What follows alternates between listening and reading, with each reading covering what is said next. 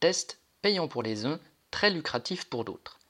Cet automne, les fameux tests PCR seront rendus payants sauf prescription médicale, fin de citation, a annoncé Emmanuel Macron le 12 juillet. Et il en ira de même pour les tests antigéniques, a annoncé le porte-parole du gouvernement. En clair, à partir de cet automne, toutes celles et ceux qui ne seront pas vaccinés devront s'acquitter d'un droit de péage avant même de pouvoir prendre le train, aller voir un spectacle ou tout simplement entrer dans un café ou un centre commercial. En effet, puisque le pass sanitaire, ce droit de passage constitué soit d'une vaccination, soit d'un test négatif, sera exigé avant tous ces actes de la vie, faute d'un certificat de vaccination, il leur faudra présenter un test négatif récent et pour cela le payer.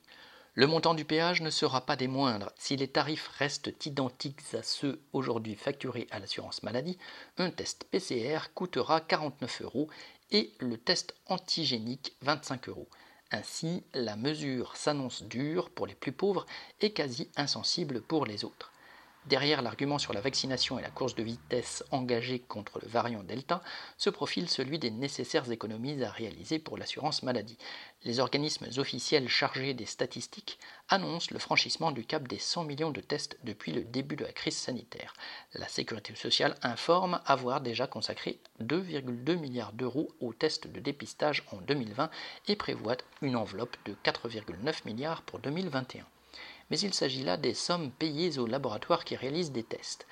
Combien coûte-t-il à la production? À combien revient l'usage des machines, ces automates qui lisent les tests et des réactifs sans lesquels ces automates sont impuissants Quelles sommes reviennent aux laboratoires d'analyse qui réalisent les prélèvements? Il en va du diagnostic comme de la vaccination, la plus grande opacité règne sur les prix et les contrats.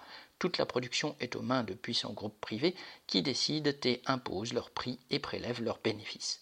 Une seule chose est claire, tout va bien, notamment pour les laboratoires d'analyse, dont un journal économique titrait, Les tests anti-Covid font grimper les bénéfices et les valorisations des laboratoires, fin de citation. Pour eux aussi, le Covid-19 est une aubaine. Sophie Gargan.